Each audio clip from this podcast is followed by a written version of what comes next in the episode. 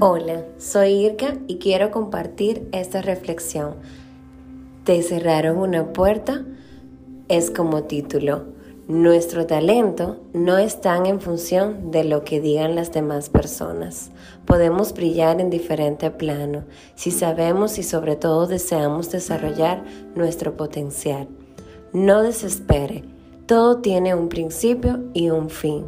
Los malos momentos también Finalmente, que cada puerta que te cierren no dañe tu autoestima, ni te haga pensar que tu talento no vale.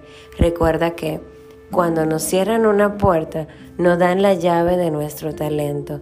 Deseo para ti mucha karma, luz y energía para que sigas creyendo en ti a pesar de la circunstancia para seguir adelante con perseverancia y con la cabeza bien en alto.